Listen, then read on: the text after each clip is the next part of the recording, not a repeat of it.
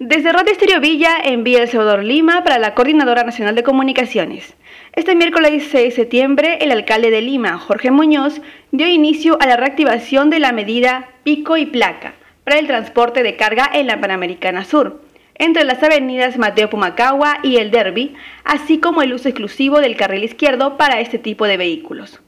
Desde el puente Ricardo Palma en la Panamericana Sur, el alcalde anunció que se vuelve a retomar el pico y placa para camiones desde las seis y media hasta las 10 de la mañana, de lunes a sábado en la zona convencional. Asimismo, señaló que desde la reactivación se tendrá dos días de marcha blanca y que a partir del viernes 18 de septiembre se va a comenzar a imponer la multa de 344 soles. Desde Radio Estéreo Villa, en Villa El Salvador Lima, para la Coordinadora Nacional de Comunicaciones, informó Lucero Palacios.